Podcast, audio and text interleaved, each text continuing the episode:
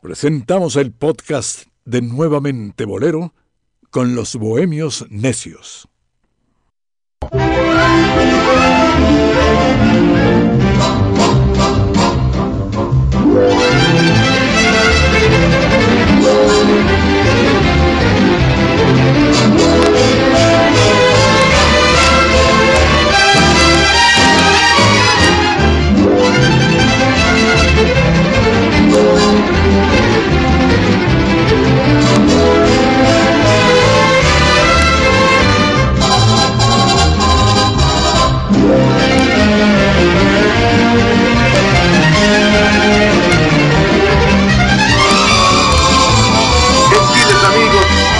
Ustedes bienvenidos, bien hallados, bien sintonizados a través de este programa, nuevamente Bolero, el programa en donde rescatamos lo que, lo que muchas veces ya es difícil de, de encontrar, de revivir, y es precisamente esta nostalgia compartida la que mis queridos bohemios necios eh, encabezan en este en este viaje triunfal a través de la radio. Y hoy en un en una transmisión especial estamos transmitiendo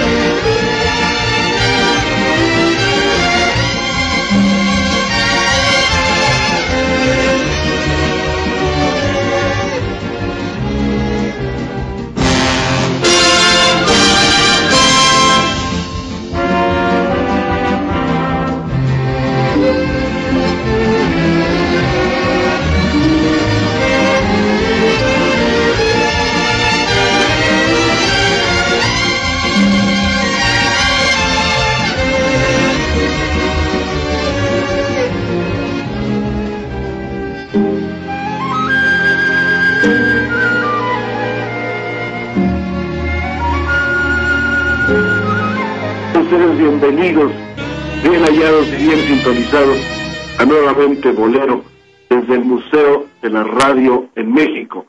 Estamos haciendo una transmisión especial en donde nos acompañan nuestros bohemios necios del cuadrante. Por eso saludo a Dionisio Sánchez Alvarado.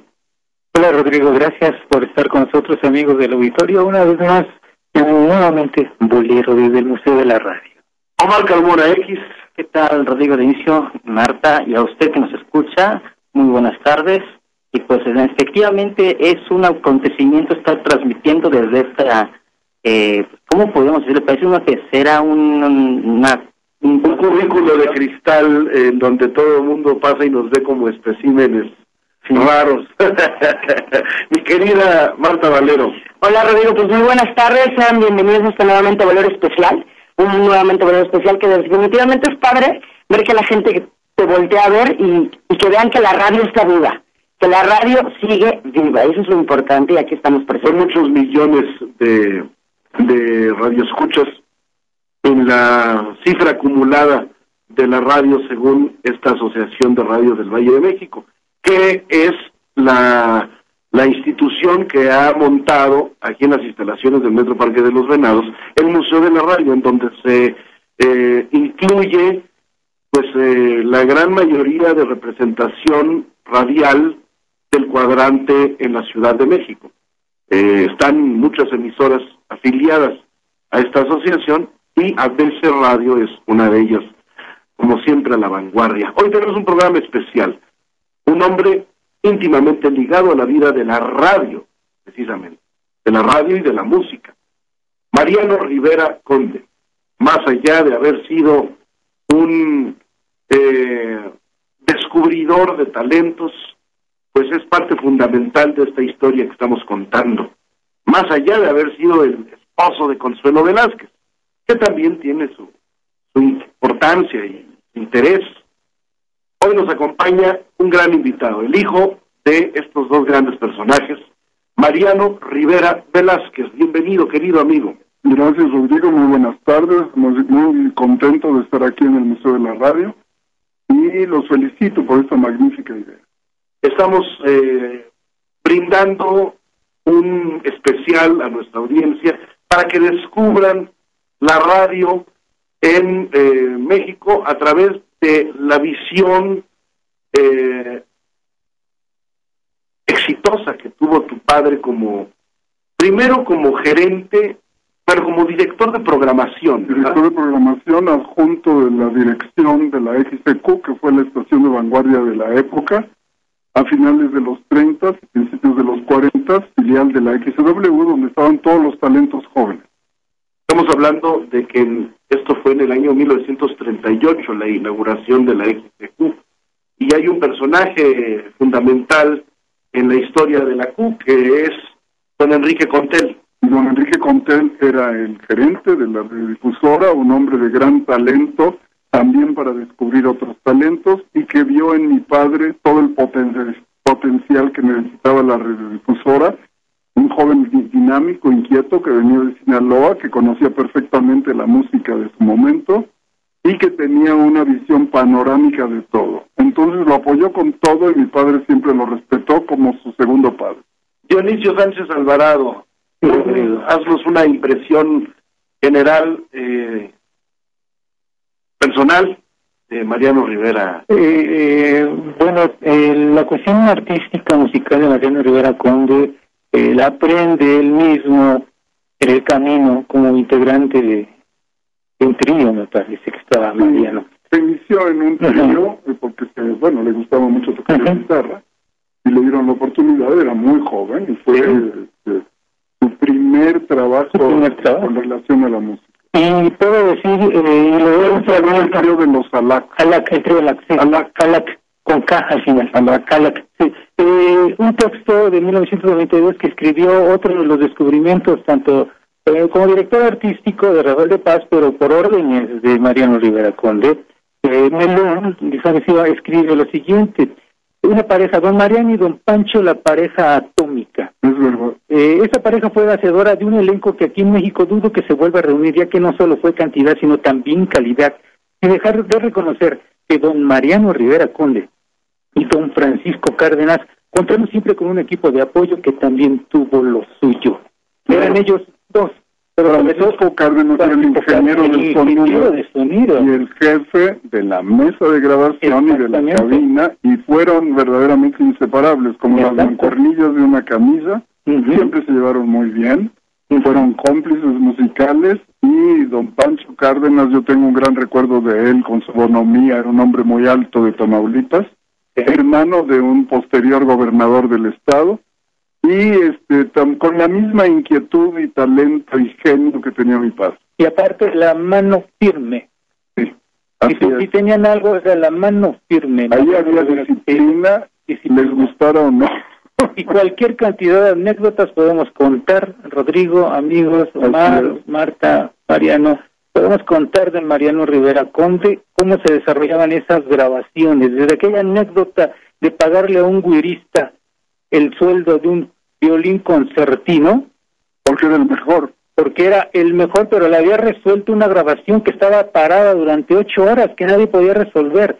Llega un, un hombre que tocaba el güiro, y tan contento quedó Mariano Rivera Conde que ordenó que se le pagara sueldo de violín concertino. Y durante muchos meses estuvo el recibo de pago, estaba, estuvo pegado en la pared donde decía que el, el guirista le habían pagado lo de un violín concertino. Y así le decían, es, ahí va el guirista concertino.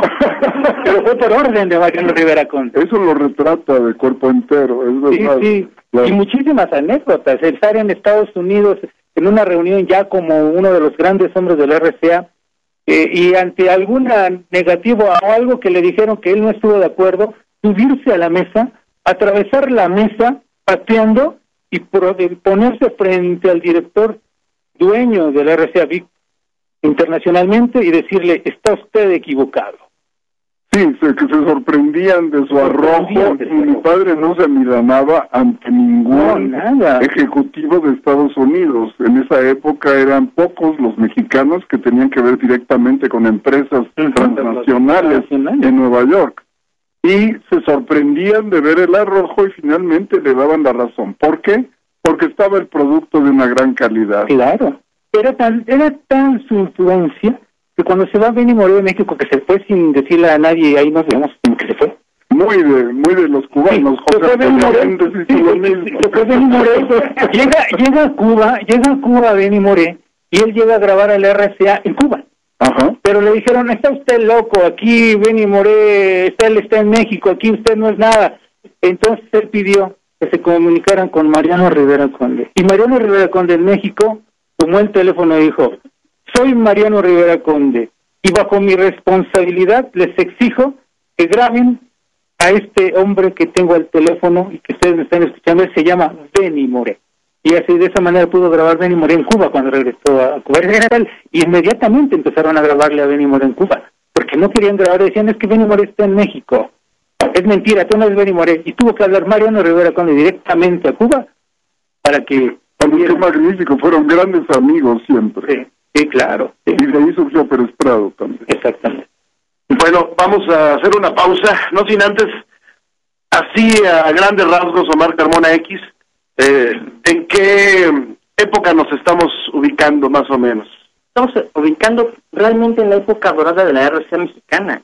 Estamos hablando de que en aquel entonces eh, lo mismo pegaba José Alfredo Jiménez en la RCA que Miguel Aceves Mejía, que Benny Moré, como ya mencionaron, Tony Camargo y otros grandes genios como los bribones, de, los cuales hablaremos después. Los tres diamantes, Prado. Estamos hablando de que Mariano Rivera es el descubridor y el impulsor como director artístico de las más importantes figuras que hoy, después de 50, 60, 70 años, siguen siendo referente histórico de la cultura popular mexicana ante el mundo. Y también está el panorama internacional representado desde México y para México. Claro. En el caso del Bossa Nova, porque él fue nada menos que uno de los introductores del Bossa Nova a México y de muchos otros Y de México a Estados Unidos. y también la banda El Recodo. Fue el primero en grabar una banda. Bueno, trajo a Cruz Lizárraga en 1950 porque quería escuchar y dar a conocer la gran música de su tierra y grabaron una de sus canciones favoritas, Mi gusto es, de Alfonso Esparza Oteo. Fue muy bonito, pero ahora no sé si habría que reclamarle. Vamos a una pausa y regresamos. ¿Por qué? Bohemios Necios.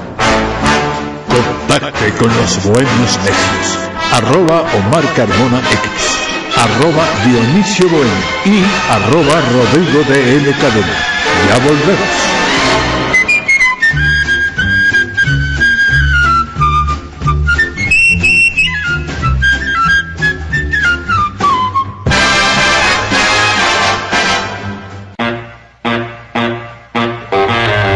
Este y todos los programas de los Bohemios Necios en nuevamentebolero.podomatic.com. Continuamos. Los Bohemios Necios.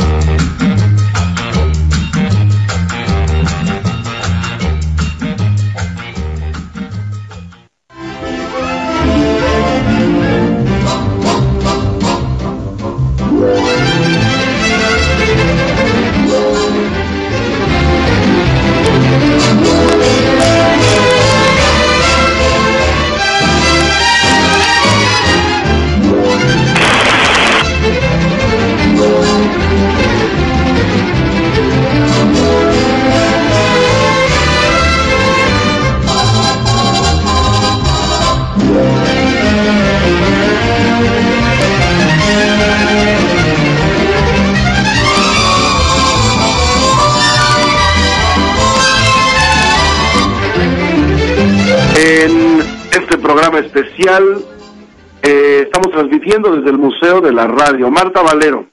Así es, Rodrigo, pues estamos completamente en vivo, muy contentos y sobre todo con Mariano. De verdad es un gusto. Gracias, y Marta. sobre todo que platicaba hoy, por ejemplo, Mariano, con las personas que trabajé en la mañana, este, que venía, estaban contentas las personas que les decía que venía a ver, y es que decían, es que Consuelito Velasco, es que su papá, Velázquez. es que Velázquez, perdón, este, eh, todo, todo lo que ha pasado y todo lo que han vivido, entonces yo decía, sí, lo, lo voy a ver otra vez porque ya tenía el gusto de conocerte y decirle, bueno. hablaron muy bien tanto de tu papá como de tu mamá, entonces... Personajes es- queridos. Exactamente, la gente, la gente los reconoce, los conoce y los quiere. Nos recuerda y además Exacto. lo que a mí me, me interesa sobremanera es no, claro, los que no los han olvidado, pero que las nuevas generaciones sepan que aquí ha habido figuras de talla mundial que han contribuido a la historia de la música mexicana y latinoamericana como poco. ¿no? Así es. Precisamente estamos escuchando a José Alfredo Jiménez, que a través de ese mundo raro Es una gran canción. que nos describiera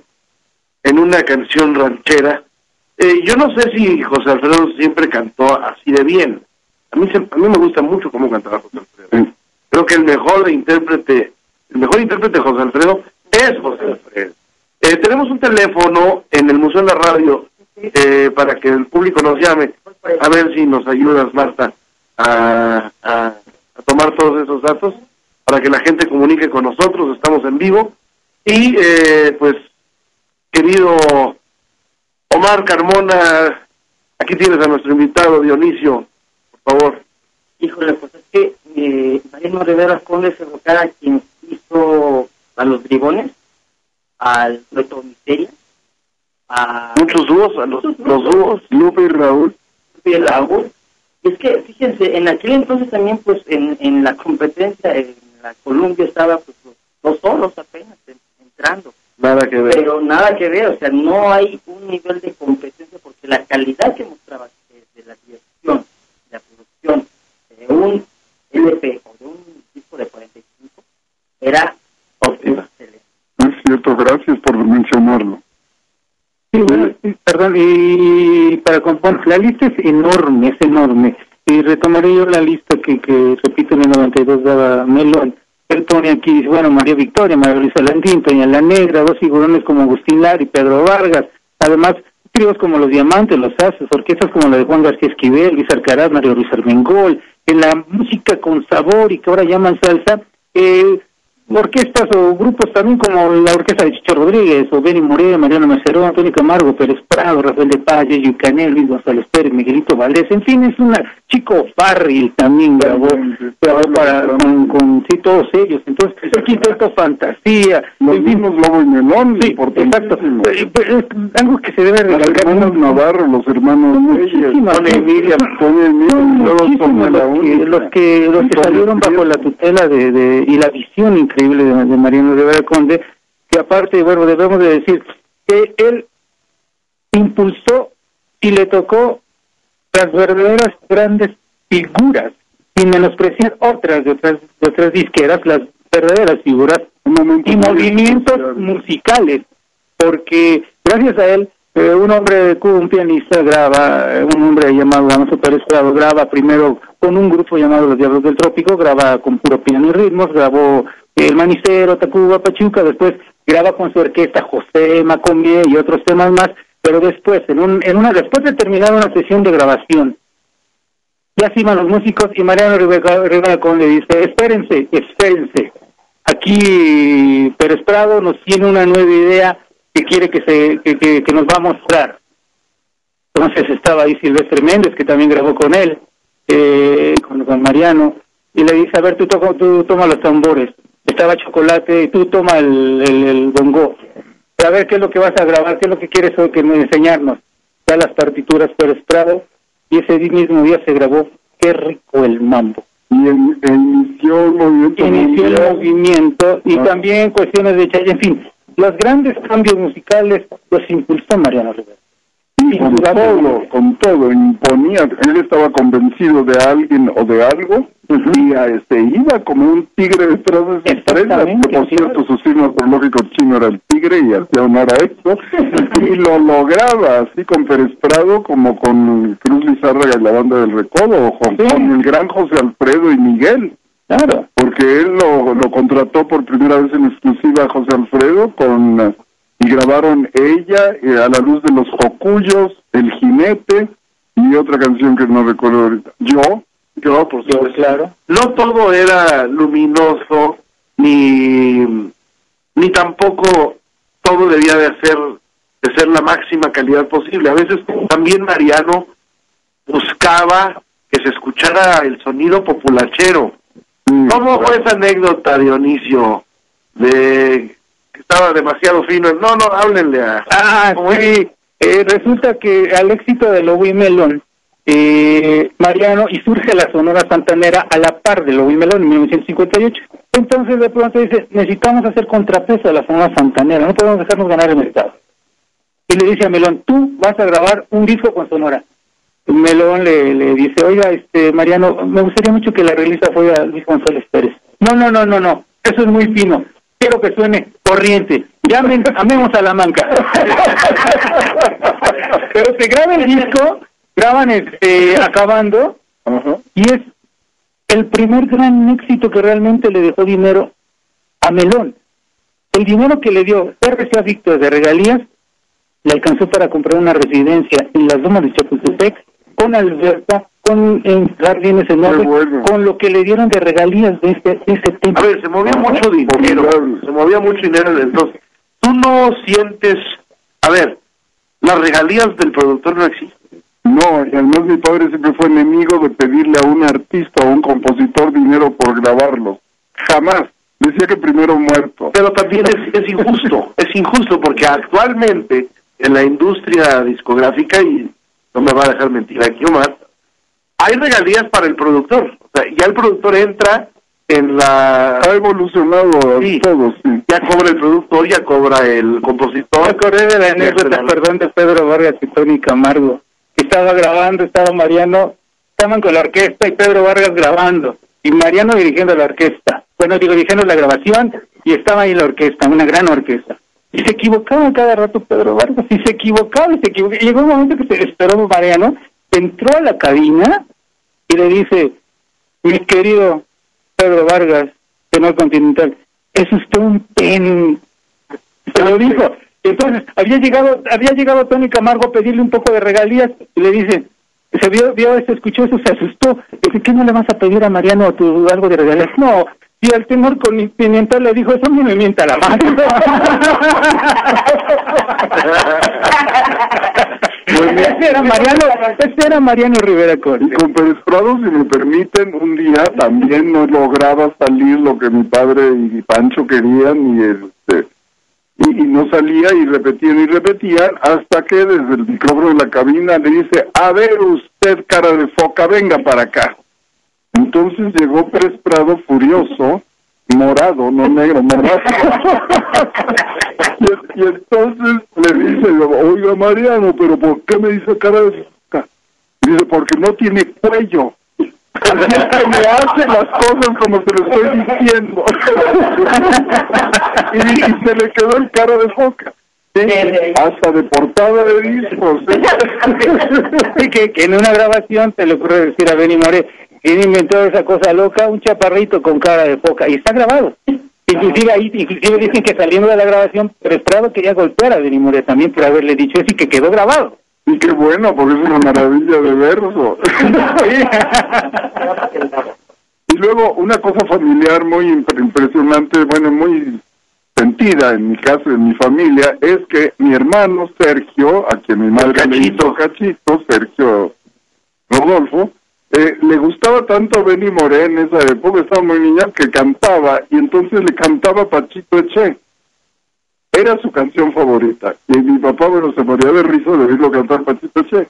Y entonces, desde entonces y toda su vida, hasta casi que murió, le dijo Pachito. Era el nombre de mi hermano para mi papá, Pachito, y viene de Pachito Che. Ese, ese, contexto histórico maravilloso. Vamos a hacer una pausa. Agradecemos al personal que nos está haciendo favor de, operar la consola digital modelo 2019 eh, y a todos los amigos del Museo de la Radio que nos están ayudando y dando lo mejor de sí para que esta transmisión se lleve a cabo. Vamos a una pausa. Un café no le cambie, que ya vuelven los bohemios necios. Esperamos sus teléfonos. Los bohemios necios.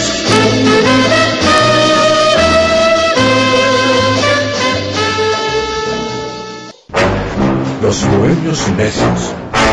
El bolero es solamente el pretexto para nuestras conspiraciones. La necedad y la bohemia son materia imprescindible en esta emisión.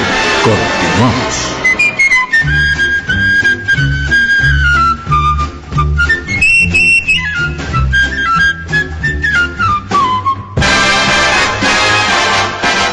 Omar Carmona X. Pues sí, aquí recordando, sí, mucha historia de parte de, parte de Mariano Rivera Conde en la RCA, pero también recordemos que él eh, también fue director de Discos Orfeón.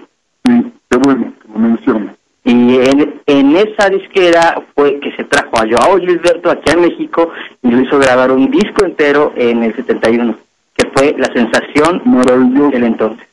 Ese disco evolucionó después al disco de Joao junto con Caetano Veloso que se llama Amoroso, Ah. con la orquesta de Klaus Ogerman, que a su vez evolucionó hacia el disco de Diana Kroll, The Look of Love, donde también canta Diana Kroll, Besame Mucho, en el disco de Amoroso, una versión que es mi favorita, dura ocho minutos, y en, en México grabó Besame Mucho, pero el disco se llama Farolito, que es la, la canción número uno.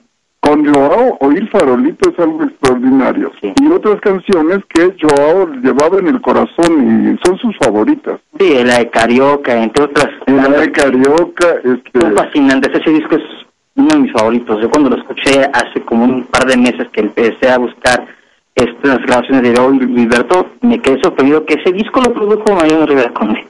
Sí eran muy amigos y porque se habían conocido desde Río. Mi padre fue el difusor del Bossa Nova. Yo lo acompañé, me invitó mi papá a Río. Se supone que estaba contento por mis resultados en, eh, la escuela y entonces me invitó y eh, yo presencié las primeras audiciones del Bossa Nova con Jovín y con Joao y desde entonces se conocieron y se trajo el Bossa Nova y lo difundió en todos lados. O sea que el bossa nova llegó a Estados Unidos y de ahí al mundo entero. Claro, Brasil tenía sus propios canales, este, a través de México. Y Joao siempre lo quiso muchísimo. Cuando se divorció Joao de Astrid Gilberto, porque Astrid lo engañó con Stan Getz, Joao entró en una depresión terrorífica de la cual por eso se vino a México y aquí este estuvo casi un año tratando de retomar su vida y mi padre lo ayudó mucho, entonces quedó eternamente agradecido. Es un personaje conocido, eh, amigo en común, tuyo y mío. Me dijo, sí, cuando escribí el artículo, pero a Mariano Rivera, donde se le fueron los panchos, y a Pedro Infante le dijo que sabía hacer otra cosa además de cantar, y que Pedro Infante le dijo, sí, sé algo de carpintería, pues dedíquese a la carpintería porque usted para cantar es muy... Eso es un invento, eso no es cierto. Entonces, este, bueno, por lo de... Es como decirle a San José que lo dedique a la carpintería. no, pues a ver, a ver. a ver, a ver, cuéntame eso, Mariano. No, no, lo que pasa es que, los detractores aparecen y hay que aclarar. Y han estado siempre presentes. Mi padre dejó una estela de enemigos maravillosa. Entonces, este... una estela. lindo, tenía una frase, tenía una frase mi papá que decía respecto a alguien, se me quedaba viendo y nada más decía, regalando simpatías. A ver, entonces se le escaparon los panchos y no, los panchos no se le escaparon. El Güero Gil y los otros integrantes, Johnny Albino y Chucho Hernando Avilés. Hernando Avilés, perdón, este, eh, siempre llevaron su propio camino y, se llevaron muy bien siempre con mi padre, tanto que fueron compadres. El Güero Gil, o Jalil Gil, es padrino de mi hermano de bautizo. Entonces, lo que pasa es que a ellos les gustaba más grabar y además estaban más comprometidos porque ya habían iniciado este con uh, CBS. en CBS. Y así se siguieron y, no había ningún problema. Además este, eso vino desde Estados Unidos porque ellos se, ellos se, se, forman allá, ellos vivían allá con los caporales y se Y luego viajaron mucho a Japón, por ejemplo pero ya tenían un compromiso no nada más con la CBS grabadora, sino con la CBS difusora. No se le fueron, andaban por allá y, tampoco se trataba de atrapar a todos. Además, yo creo que con los dos tríos que verdaderamente apoyó y lanzó al grado de tener una amistad personal entrañable, con los tres diamantes y con los tres haces basta y sobra. Claro. Ahora, y respecto a Pedro Infante, Pedro Infante... Eh, mi padre sí quería que grabara con él, pero le pusieron trabas, gente que estaba por encima desde la dirección de la RCA y no pudo, estaba en trámites porque mi padre tampoco lo dejaba así como así, quería que saliera ya el disco, lo estaban relegando, no sé por qué, eso sí no sé por qué. Y en ese momento decidió Pedro Infante, se desesperó de grabar con el don Guillermo Conhauser, que también, el director artístico de Pirles, que también era amigo de mi padre, y a quien yo tuve el gusto de conocer alguna vez, de niño. Yo de niño, no él. Entonces, este, y yo Pedro ahí, pero este Pedro aparte adoraba a mi mamá, este, y además eran este paisanos sinaloenses los dos. Entonces, este, no se trataba tampoco de acaparar, a todo mundo. Mi padre tenía, Guillermo Acosta, un gran amigo en Musarte. Y, así era. Ahí. No se le fueron. No se le fueron, no, realmente. Fueron a pasear por ahí. la, parte muy muy importante, repito, a mí me encantan las anécdotas de Mariano, cantor Mariano Rivera Conde les voy a contar otra de un baterista, una, una grabación. Eh, resulta que se acordarán esos estudios de la RCA donde había una mampara para proteger el sonido y aislar el sonido de la batería. Era una especie de biombo. Pues un baterista, del cual no voy a decir el nombre, sacó su cigarro, terminó la grabación y puso, fulanito estuvo aquí. Y ya, y entra Mariano, termina la grabación, sale los músicos, entra Mariano, y de pronto ve el biombo, se acerca y lo ve quemado, que un fulanito estuvo aquí. Pues entonces saca su cigarro y le marca en el, en el bombo. Recuerdo del RCA Víctor, Mariano Rivera Cor. Regresa el baterista y, le dice, y dice, ¿quién hijo de su, quién sabe cuánta madre hizo esto? Y Mariano, yo, ¿algún problema? Y te me vas mucho aquí y nunca más vuelves a poner un pie en la RCA Víctor. Así era. Porque defendía el prestigio, la grabadora a muerte. Claro. Y, y, este, todo le importaba y en todo estaba. Sí. Hasta en eso. hasta Sí, en todo, en todo. Muchos músicos este, se aterrorizaban porque paraba de repente la grabación porque se daba cuenta que alguien estaba desafinando en la trompeta 3. Entonces le decían, bueno, pero ¿por qué? ¿Cómo se dio usted cuenta? Porque creían que como él no escribía música, que creían que no se, se daba cuenta. Y entonces este, le decía, en primer lugar, porque usted no afinó, definitivamente, a pesar de los esfuerzos que hicimos porque lo hiciera. En segundo lugar, en segundo lugar, porque esto, y se señaló la oreja, ¿El oído? me lo vio mamá. Exacto. Y esa frase maravillosa es su frase como su divisa. Esto me lo dio mamá. Y, Y el otro día, por cierto, oí a Marco Antonio Muñiz decirlo en una entrevista como de él. No es cierto, No, se lo no. aprendió mi padre. Y era tan, tan esa, ese oído y esa capacidad de poder soportar, aguantar y sostener a los grandes músicos, que en una grabación con Mario Ruiz Armengol, 60 músicos en el estudio de grabación del RC Víctor, y ocho horas no salía otra grabación, hasta que Mariano dejaba que, que siguiera la grabación, hasta que Mario Ruiz Armengol dijo, eh, hay un pequeño, alguien está desafinado, 60 músicos. A ver, cállense trompetas, percusiones, todos violines nada más. Y Mariano nada más viendo. Mario Ruiz le dice, a ver, este violín, por favor. Ok, toda la sección de violines, 15, 20 violines. Y de pronto dice, maestro, usted, toque por favor. Toca, estaba medio, estaba dando medio tono, una nota mal. Es impresionante. Era impresionante el oído de estos dos hombres, de Mario Ruiz Armengol y Mariano. Grandes Era- amigos los dos. Claro, que le, le- Es que tenían una calidad. Mario Luis Armengol es uno de los más grandes arreglistas, instrumentistas y compositores de México, con obra este, de música de concierto importantísima que afortunadamente se está redescubriendo. y les permitía todo a estos genios, Ajá. les permitía todo porque sabía que lo que ellos estaban ofreciendo y lo que estaban proponiendo iba a estar adelantado, porque muchas de las orquestas, muchos de los cantantes, muchos de los arreglistas estuvieron en ese momento que le tocó dirigir a Mariano Rivera Conde la, la, la Víctor, estuvieron adelantados a su tiempo y por eso en este Como Juan García Esquivel como Juan y- García y el Esquivel. mismo Rubén Fuentes. Sí, Sí, de lo cual hablaremos ya eh, después de la pausa. Así que continuamos aquí en nuevamente Bolero. Muy bien. Está usted en la sintonía de Nuevamente Bolero, con los bohemios necios. Los bohemios necios.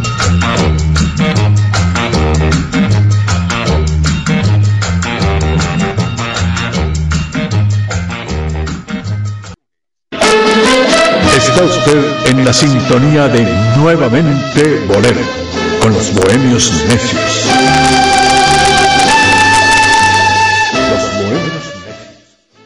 Estamos de vuelta en esta transmisión en vivo desde el Museo de la Radio, aquí en el Metro Parque de los Venados. Esta es la nueva línea, ¿verdad? La línea la más dorada. reciente. Y Está muy bonito. está bonito, está bonito y además Limpio, bonito, este, bien diseñado. lo más bonito son nuestros invitados como Claro. Mariano Rivera Velázquez, No. hijo de Mariano Rivera Conde y Consuelo Velázquez. Mariano además, Mariano hijo, Mariano mi amigo, se ha desempeñado como un eh, puntual eh, promotor de la vida y obra de sus padres, sobre todo Consuelo Velázquez, a quien eh, representa actualmente ante la sociedad autores y compositores, pero además Mariano es un gran artista, es un histrión, Mariano es un gran arquitecto, Mariano es eh, coleccionista de arte y artista plástico.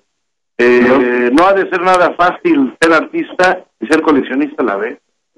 No, no, pero es complementario cuando se puede. Bueno, y además, sabes, en, la parte, en el aspecto contemplativo, pues eh, conoces muy bien la, historia del arte y sería padrísimo un día hacer un programa contigo hablando de arte. Y vamos a hacerlo. Nos, nos hagas una guía. He dado clases sobre la historia del arte moderno y contemporáneo. Pues, ¿qué te parece si adaptamos y el arte cambio a la radio? Muy bien. ¿Te parece bien? Sí. ¿Por qué no lo vamos preparando de una vez? Buena idea. Y, pues, de alguna manera... Sobre todo que hay tan grandes artistas en México. Perfecto. ¿Te parece que lo dedicamos a México? ¿Cómo no? Muy bien. Al arte mexicano, en todas sus expresiones, al arte plástico. Sí, Muy bien. Eh, estamos Omar Carmona X, Marta Valero. Aquí estamos, Rodrigo, muy contenta. Tenemos cuentas de Twitter para que nos Ya, es, claro que sí, tenemos cuentas de Twitter. Obviamente es arroba Dionisio Bohemio para que lo busquen en Twitter.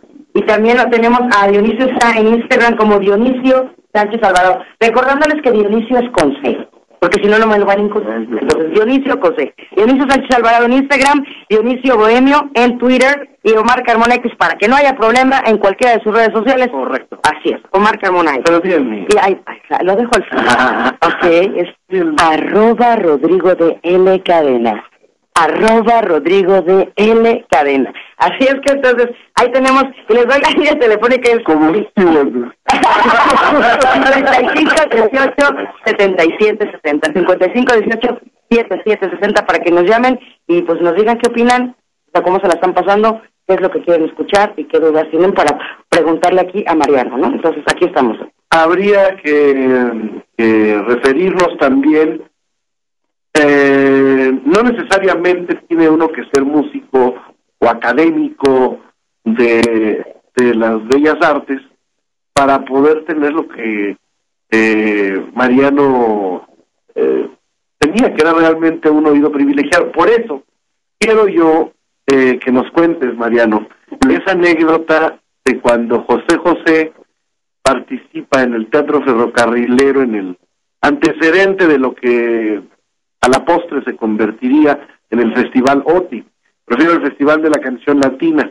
Y creo que tú estabas con tu papá, no sé si estabas tan- estaba, estaba en la casa, estaba viendo la- viendo la televisión, el festival, la transmisión. sí. y te hizo un comentario que me, me gusta. Le dije, oye papá, pero qué cómo canta este muchacho. Entonces no se volteó y me dijo, number one. Ándale. Y a tu papá ya no estaba en RCA. No, estaba en Orfeo. Y nada más fue como que... sí. Afirmativo. O sea, en este momento, pues fue... eh, ¿cómo, cómo, cómo, cómo se le llama cuando alguien es muy atinado? Se me fue el término. Dan el blanco. Sí, eh, hay, hay una palabra ahorita. Bueno, acertado, acer, acer- certero, certero. Certero, sí. Fue certero. Muy bien, Marta, muy bien. Saludamos a Vania Rocarpio que nos está eh, ayudando en la producción de este programa y ahora también en la transmisión en vivo. A todos los que nos escuchan a través de eh, la radio, pues todavía están a tiempo de pasar aquí a la estación Metro de los Venados, Parque de los Venados, y saludar al, al, al elenco. Por cierto, hoy Marta luce un, un conjunto bastante pues llamativo, atractivo, seductor, como ella, como su, como cuando dice Pero está, está a la altura de la voz. Sí, sí, no, no, no, no desentona de ninguna manera. Eh, Dionisio, a ver, Sí, a lo largo de, de, bueno, de los años que tengo ya en la radio, de pronto yo supe de Mariano Rive- Rivera Conde pues, hace más de treinta y tantos años. Entonces me dio la tarea de todos los entrevistados, son muchísimos, son docenas de entrevistados, les preguntaba yo de Mariano Rivera Conde. Entonces tengo recopilados audios de, no sé, Bebo Valdés, Chico Farril, Mario Rosal Mengol, Mielón, Tony Camargo, muchísima gente que trabajó y conoció a Mariano, todos coinciden en una cosa, Era un genio. Y, y, Justi Larreto, el, el compositor de Rabo y Oveja que grabó Benny More con, con, con, con Damaso Pérez Prado. ¿Es el del bombín de Barreto? No. No, no, no, no, no, no. Este, eh, él dice, es el más grande, uno de los más grandes genios, algo así, él menciona también, me, dijo, que ha dado México, Mariano Rivera Conde. Qué maravilla y que gracias a ti me puedas hacer llegar esta afirmación que le hace justicia, le hace justicia, porque eh, mi padre siempre se ponía, él se ponía en segundo plano. A veces no le resultaba porque atraía la De atención. hecho, es difícil encontrar fotografías de él. No le gustaba que lo fotografiaran. Hay pocas fotos y se ponía en segundo plano. Y no era nada feo, era bien parecido. Sí, sí. Hay que preguntárselo a mi madre. Pero sí, era un galán sinaloense y mi madre era una belleza de Jalisco y juntos eran una bomba atómica que este creaba toda clase de reacciones a favor y en contra. Hay, eh, Omar Carmona X, algún comentario pendiente. Y pues sí, lo, lo que le comentaba fuera de, de micrófonos a, a Mariano y a, a Denise y a Marta, era que se me hizo curioso ver en una entrevista que le hacen a Virginia López, eh, la voz de la ternura, y cómo llegó ella a la RCA Discos, ¿no? Porque ella era un Carado, que. Eh, ella era una ama de casa de allá de Nueva York y grababa para ti con una disquera pues, eh, importante de manera local en Nueva York, pero tenía la trascendencia como la RCA Entonces, Mariano... Eh, padre la quiso tanto, perdona que te interrumpa, la quiso tanto que era como su muñequita puertorriqueña, la cuidaba, la aplaudía, bueno, de verdad la La muñeca boricua. Sí, sí. Entonces, cuando Mariano escucha la voz de Virginia López, le, le llama por teléfono a Nueva York y le dice, oiga, yo sé que va a tener que dejar a su familia, eso va a un poco triste y demás, pero si usted viene a México, le, doy, le pago dos semanas de gastos para que venga aquí a grabar en la RCA Víctor y yo le prometo que lo que hagamos va a ser extraordinario y va a generar una fortuna. Y tal cual, cuando llegó Virginia López a grabar aquí, este, pues fue el éxito con Cariñito Azucarado. Y las grabaciones que hizo ella para Cico con el trío Imperio y con los cuates Puente, se regrabaron o se, se reetiquetaron bajo las, el sello de RCA Víctor, por orden de Mariano Rivera. Estaba muy orgulloso mi padre de Virginia. A ver, pregunta, pregunta de Ventaneando. Vamos a empezar. Pregunta de Ventaneando. ¿Quién era el consentido? ¿Quién era el rey del el artista? El que nadie le tocaba, el que más ganaba dinero. El que más ganaba no, porque no, pero, pero qué ¿Quién era el- el- el- qué pregunta tan. ¿quién era el artista consentido? Dímelo, dímelo. Sí, sí. Pues estoy, El rey de la RCA. estoy escaneando mi memoria. Eh, eh, José Alfredo, José Alfredo siempre fue alguien muy especial. Miguel Aceves Mejía también, aunque Miguelito, este que en la gloria esté, no fue muy este, recíproco el asunto, pero este estaba muy orgulloso mi papá de Miguel, también como artista. Doña Libertad tenía una predilección especial mi papá por ella. Pedro Vargas siempre fue un gran amigo. ¿Quién era el mejor vendedor? Jorge Negrete fueron grandes amigos, los dos este, que conectaban enemigos en tres segundos y fueron grandes amigos. Este Jorge le tenía un gran aprecio a mi papá. Sí, o sea, ¿para qué quería infante teniendo a Negrete? No dejar a Aparte tienes razón, tienes razón. Claro. este, era la joya de la música ranchera, este, don Jorge. Maravilloso, pero no me contestaste. ¿Quién ganaba más?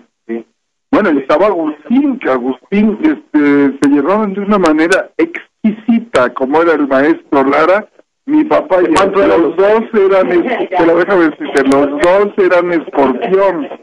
Agustín Lara era escorpión y mi papá también. ¿Cuántos Y se llevaban de una manera como dos embajadores que se veían este, en, en un palacio veneciano. Así se llevaban. Les digo una anécdota que es muy interesante. Un día llevaba Agustín a la grabación con su orquesta y él cantando. Este, llevaba un anillo de esmeralda con un diseño muy vanguardista y una esmeralda que estaba flotando sobre platino, este, solo agarrada de los dos extremos. Entonces le dice a mi papá, Agustín, qué extraordinario anillo trae usted. Dice, ¿qué anillo, Mariano? Pues es el suyo. Dice, no es mío, Mariano. ¿Cómo que no es suyo? ¿Y ese dedo de quién es? Dice, no, Mariano, es que este anillo es de usted. Y se lo quitó y se lo regaló. Qué barro. ¿A poco no retrata a Agustín también, tú que lo conoces también, Rodrigo, ese detalle? Bueno, hay niveles. Ahora, yo me imagino que, que los cheques que recibían de regalías gente como Pedro Vargas, como Sí, como Agustín y sí, sí, sí, Melón regaló un, mejor cheque, un asociado. cheque de regalías de 150 mil pesos. Melón, Luis Ángel Señora Melón, yo creo que, que Agustín Lara y Pedro Vargas y, eh, recibían mucho más de regalías que Sí, claro, Tenía mucho. claro. Pues eran millones de aquellos. Con eso. Sí, claro. La- el, el, el, el, el segmento de ventaneando. es el tipo de preguntas morbosas, ¿no? Eh, El segmento financiero de pues sí, eh, son cosas. María Victoria ganó muchísimo. Bueno, ¿y quién decepcionó a tu papá? Uy, te pregunto, eso sí es terrible. Ya, rápido, dime, ¿quién lo decepcionó? O sea, hay muchas veces que los artistas son eso, son bohemios. Bueno, no como artistas, sino como personas. Pero no lo voy a decir porque eso... Sí, pero algún no artista en que tu papá haya frustrado tal vez su confianza y le apostó todo. Eh, yo me acuerdo de, de Eduardo Alexander, por ejemplo, eh, que- que el alcohol lo, lo venció y le dijo, la próxima vez que usted me llegue borracho, pues Bueno, eso sí tienes razón en ese aspecto, sí. Y, y está el otro gran este, tenor que se fue a Venezuela y murió allá. Genaro Saavedra, ah, no, Genaro Salinas. Genaro Salinas, que mi papá lo rescataba y lo traía, grababa y ese se peleaba con todo el mundo otra vez y se volvía a ir a Buenos Aires y mi papá lo volvía a traer. Terminamos, Dionisio. Gracias. Eh, Dionisio me dice, oye, un día que, que vamos a hacer un programa con las grabaciones que tenemos. Pues le digo, por supuesto, ¿no? Ya pronto escucharás el programa. Pues, Sería buenísimo. Claro que sí. No, es que son estrellas realmente las que hablaron de Mariano Rivera. Omar Carmona. Pues Gracias. gracias a ustedes por estar escuchando. Marta Valero. Hasta la próxima, Rodrigo. Gracias. Dionisio Sánchez Alvarado. Gracias. Gracias, Mariano Rivera Velázquez. Gracias a Rodrigo de la Cadena y nuestros compañeros con todo su, su conocimiento y simpatía y su dedicación a la historia de la gran, gran música mexicana. A nombre de la Organización Editorial Mexicana, ABC Radio, presentó para ustedes desde el Museo de la Radio en el Parque Los Ganados, nuevamente bolero con los bohemios necios. Gracias. Qué buen título. Este fue el podcast de Nuevamente Bolero con los Bohemios Necios.